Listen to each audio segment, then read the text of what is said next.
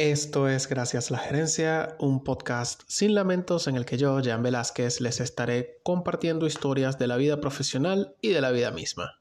Este es el episodio número 32 y está disponible en Apple Podcast, donde puedes dejarme una review, Spotify, ahí puedes darle follow y dejar una review también, también disponible en Google Podcast, Amazon Music y Tuning Radio.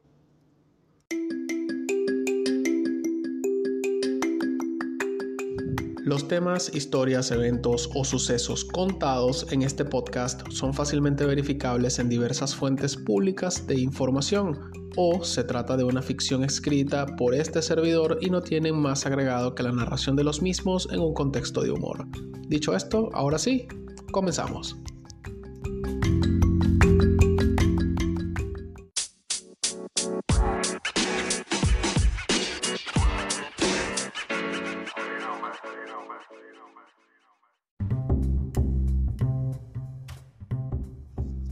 Decir las cosas tal y como son rara vez cae bien. Y no me jodan con que es un tema de modos y formas de decirlas. O sea, porque incluso diciéndolas con respeto, eh, igual caen mal. Miren, la verdad no es absoluta, solo demostrable o no. Y por tanto no existe eso que llaman sentido común. No todos los seres humanos comparten el mismo criterio ante cualquier cosa en la vida. Yo creo que en ninguna otra época los empleados hemos sentido tanta, pero tanta presión en ser positivos, productivos y sobre todo tener sumo cuidado sobre qué expresamos y cómo lo expresamos, porque además lidiamos con cancelaciones dentro de nuestros ambientes laborales. Eso pasa, eso es real. El tema de hoy, si bien lo voy a enfocar mayormente en el ámbito laboral, en realidad no es nuevo y además aplica para casi todo en la vida de cualquier mortal. Desde hace tiempo y con especial agudeza a partir de la pandemia, sobre todo a partir de la pandemia, ser positivo se ha vuelto prácticamente una imposición de pensamiento. Y a ver, sé que esto que voy a decir va a sonar raro, pero yo no quiero estar feliz todo el tiempo, o sea, porque sencillamente no lo siento natural. Y no es natural porque todos los días pasa algo que nos molesta, en mayor o menor medida. Ah, es más, eh, eh, es también porque yo no puedo estar eh, todo el tiempo haciéndome loco ante las cosas que me desagradan y mucho menos puedo estar siempre manso, ¿no? O sea, porque también tengo mi lado amargado como cualquier ser humano. Siento que en no pocas ocasiones esta positividad tóxica, esa omisión deliberada del malestar, es una forma de represión social, especialmente en ambientes laborales. Manifestar malestar emocional, una incomodidad, por más leve que sea, en una oficina promedio es un boleto automático al paredón de la gente conflictiva uno en el que fusilan a todo aquel que se atreve a retar los fundamentos del famoso, y abran comillas, de ese famoso siempre lo, hemos hecho así, o ese infame son las políticas de la empresa. Ahora, si directamente el asunto es manifestar frustración o mal humor, los comentarios o el soporte, entre comillas, que podemos recibir de parte de quienes laboran con nosotros es casi siempre a partir de hacernos ver que estamos enfocando mal la situación que, en ese momento nos acontece y que tenemos que darle la vuelta. A ver, sepan que eso de darle la vuelta es básicamente una invalidación a nuestra experiencia y emociones. Normalmente eh, se parte de la base de que quien se siente frustrado es solo eso, alguien frustrado, una persona que a la mínima se queja que siente, o sea, que se siente así porque no se está esforzando lo suficiente o porque no se adapta para encontrar nuevas soluciones. Y la verdad, no siempre es así, porque también pasa que la frustración viene por no saber identificar hasta dónde queremos llegar por lograr esa meta y lo que ello nos cuesta en lo personal, o bien por no saber cuándo tirar la toalla, porque sepan que saber rendirse es un acto de valentía en sí, es más, leyendo un artículo eh, de la Universidad Nacional Abierta de México, citaban un proverbio que me parece brutal en cuanto al manejo de la frustración. Ese proverbio dice así, si puedes cambiarlo, ¿por qué preocuparte? Si no puedes cambiarlo, ¿por qué preocuparte? O sea, me parece genial. Ahora, el sentimiento de tristeza también es muy común, me atrevo a decir que hasta frecuente.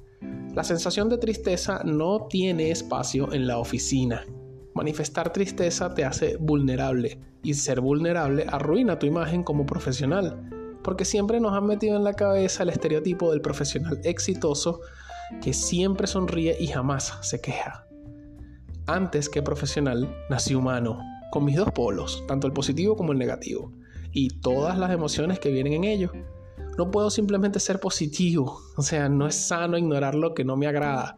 Es terrible no poder expresar una emoción desagradable sin que venga cualquiera a imponer el lado positivo que no necesariamente tienen todas las situaciones que enfrentamos en la vida. Tampoco resulta estimulante querer meterme por los ojos el aspecto positivo que quizá en ese momento no puedo procesar porque preciso entender bien eso desagradable que me está pasando.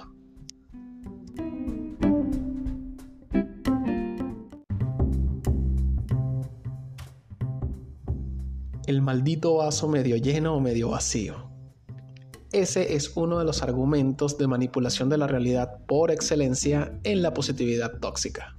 Miren, yo alcanzo a comprender y de hecho hasta cierto punto apoyo que uno tiene un poder interpretativo de cada situación. Hasta ahí, mira, todo bien. Pero de eso, a querer mirar todo bonito porque sí y punto, mira, no. Ahí sí es verdad que no. Y es que eso es precisamente la positividad tóxica, silenciar las emociones negativas. Es una falsa actitud de permanente positividad que, como cosa rara, suele proliferar en las redes sociales, como en LinkedIn, ese mundo de perfección y bienestar laboral. Fíjense, em, hay, un, hay, una cita que quiero traerles em, y esto dice así, cualquier intento de escapar de lo negativo, evitarlo, sofocarlo o silenciarlo, fracasa. Evitar el sufrimiento es una forma de sufrimiento. La negación del fracaso es un fracaso. Esto lo escribió Mark Manson, escritor estadounidense, en su libro El sutil arte de que te importe un carajo. Y sí, estas líneas son realmente poderosas. O sea, cualquier estado de negación es sufrimiento en sí mismo. hay otra cita que me gusta mucho y, que también quiero compartirles. Cito. la pelea, la paleta, perdón, de colores emocional abarca emociones desreguladas, como la tristeza, la frustración, la rabia, la ansiedad o la envidia. No podemos obviar que, como seres humanos, tenemos ese rango de emociones que tienen una utilidad y que nos dan información sobre qué sucede en nuestro entorno y en nuestro cuerpo. No podemos ignorarlas. Esto lo dijo Antonio Rodellar, psicólogo, en un artículo de BBC Mundo titulado qué es la positividad tóxica y por qué puede ser una trampa. Yo lo leí y la verdad, mira, no tiene desperdicio alguno. De, ese, de esa declaración de Antonio Rodellar me voy a centrar en tenemos ese rango de emociones que tienen una utilidad y que nos dan información sobre qué sucede en nuestro entorno y en nuestro cuerpo. Porque coño, si me siento triste es porque algo pasa en mi cabeza o algo en mi entorno detona esa tristeza. Tal vez sean ambas al mismo tiempo. O sea, yo no puedo ignorar eso. A mí me resulta severamente jodido hacerme el Daniel Javif y sentirme bien porque yo puedo, porque yo tengo el poder en mis manos. O sea, coño, no. Si estoy triste, estoy triste. Necesito procesarlo y procesar esa y cualquier emoción requiere más o menos tiempo en función de la emoción en sí misma y de cada persona que la experimenta, ¿vale? O sea, lo más complicado y dañino de la positividad tóxica es que ante emociones desreguladas uno no puede simplemente enfocar su pensamiento en ser feliz. No. O sea, primero hay que aceptar esas emociones desreguladas pues normalmente nos están avisando que algo no está bien y hay que entender qué es lo que no está bien para poder seguir adelante con nuestra vida.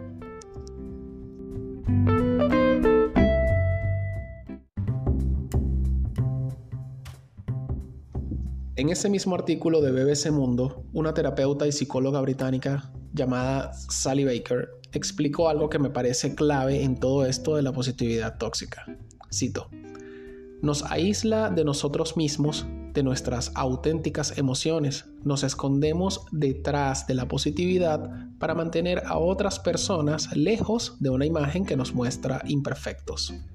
Y eso es tan real, tan que lo veo y tan seguido en ambientes laborales, que va desde una incapacidad de, admitir no saber algo que se supone que deberías saber, pasando por siempre hablar en positivo y sobre cosas productivas que demuestren que eres una persona súper enfocada, que sí sabe lo que quiere, hasta sentirse medio paria en la oficina por expresar cómo realmente ves cada situación o lo que piensas sobre lo que puede mejorarse en la dinámica de trabajo para que las cosas sencillamente estén mejor. Cuando uno se siente mal, bien sea tristeza, rabia, frustración, cuando sentimos cualquier emoción desregulada, lo que queremos es sencillamente ser escuchados, porque uno se siente como un perfecto normal, como si todo el mundo está bien y quien está mal es uno. Si en lugar de ser escuchados nos dicen pendejadas como estas, eh, no pienses tanto, es que tú piensas demasiado. A ver, lo que se merecen es un sí, posiblemente estoy rumiando, pero necesito tiempo, espacio y muy probablemente ayuda para manejar eso que me pasa. O sea, o de repente te dicen, no te enfoques en eso, piensa en positivo. O sea, coño, de verdad. No joda, anda que te cojo un burro con los ojos grises. Claro que me enfoco en lo que me pasa porque me afecta, porque me siento fucking mal. Por supuesto, o sea, no puedo pensar positivo porque, a ver, estoy procesando eso que me pasa. O sea, no puedo simplemente pensar positivo. Otra cosa que de pronto nos dicen es, tú puedes con todo. Mira, no, no, no puedo con todo. No soy Thor, no soy Iron Man, no soy Batman, no soy Superman y tampoco la Mujer Maravilla ni la Black Widow. Soy humano y sencillamente tengo límites. Yo no puedo con todo. Ah, otra cosa que suelen decirnos es, si piensas positivo, atraerás lo positivo. Mira, eh, lo siento, pero permíteme diferir. Eh, yo todos los días pienso en volver a mi país para vivir en Isla de Margarita con un trabajo remoto que me permita vivir tranquilo con mi esposo y mi hijo, pero no, fíjate que por más que lo pienso y lo pienso, aún no he regresado. O sea, creo que no funciona. La otra que nos pueden decir que es muy frecuente es querer es poder. Eh, mira, no, es tan sencillo como que hay cosas en nuestro control y otras que no. Así que no es así tan sencillo como que si quiero puedo, no. La otra que nos dicen mucho es, eh, con actitud todo es posible. Ah, bueno, déjame, déjame pararme con una sonrisa y una vibra positiva en la oficina de mi jefe a ver si me aumenta un 100% mi sueldo. No me jodas, cabrón. Y otra, entre las que reuní, otra, otra de las cosas que suelen decir, eh, que suelen decirnos cuando, cuando andamos en esos momentos down, es, hoy puede ser un gran día, sonríe. Eh, mira, la verdad es que sí, este y cualquier día podrían ser un gran día, pero si no estoy de ánimo, sencillamente no lo va a hacer para mí. O sea, esas cosas no ayudan. Argumentos como esos no ayudan. Por el contrario, invalidan nuestro sentir e incluso nuestra experiencia. Eso, mira, solo nos hace sentir muy aislados eh, o muy aisladas y para, obviamente para quien está sintiendo, eh, eh, se está sintiendo en un momento difícil a nivel emocional. Así que si algún compañero o compañera de trabajo se les acerca a comentarles algo que les incomoda, maldición, escuchen, en lugar de venir a imponer buenas vibras y cambiar el tema. Porque además, fíjense, además debo agregar que en buena parte de las veces las personas nos sentimos incómodos con el malestar de otro porque no sabemos qué decir y nuestra opción más fácil es simplemente cambiar de tema. Y digo más, no es solamente escuchar y después andar haciendo gala de tu benefactoría con el resto de la gente en la oficina, tipo, no, mira, sabes que a fulano lo tuve que ayudar porque viste que se tranca, ¿no? Eh, mira, no, no hagan eso. Quien ayuda de verdad no tiene memoria y rebosa en discreción. Así de sencillo.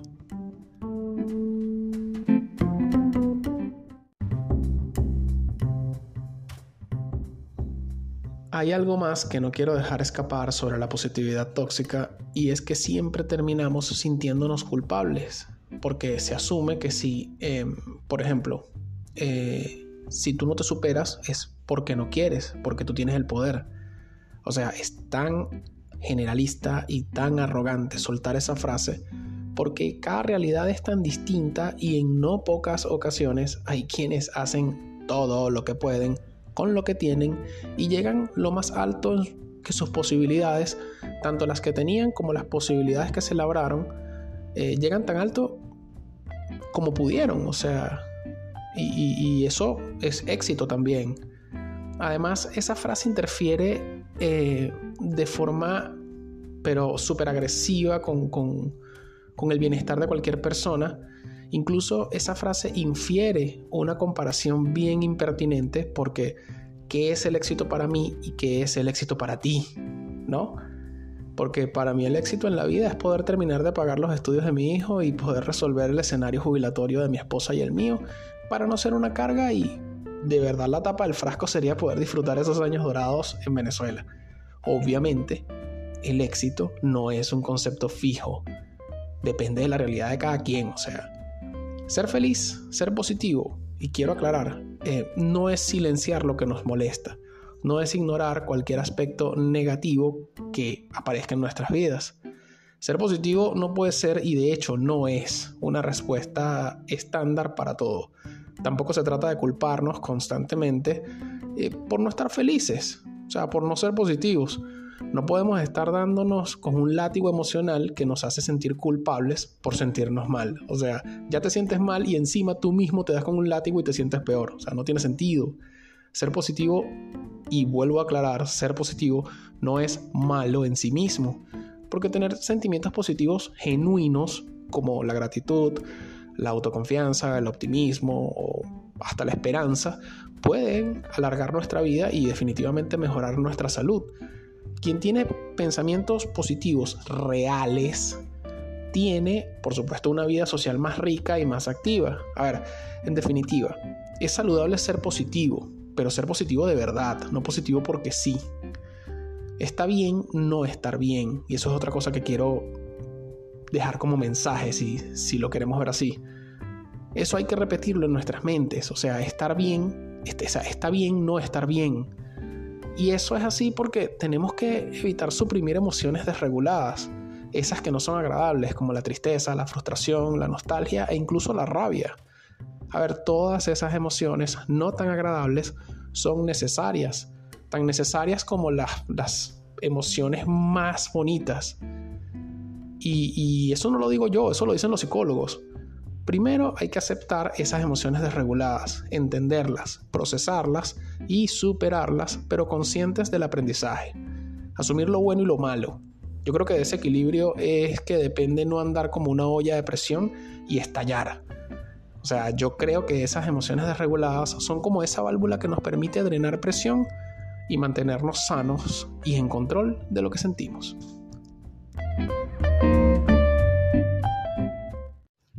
Les dejo el link de la playlist recomendada de esta semana en la descripción del episodio. Si escuchas esto en Apple Podcast, me ayudas un montón si me dejas una review y te suscribes. Si eres de los que usan Spotify, regálame un follow y una review y de esa manera me das un apoyo moral que no tiene precio y de verdad no tiene precio porque es gratis. No cuesta nada un follow y una review, pero ayudan mucho a los creadores de contenido como yo.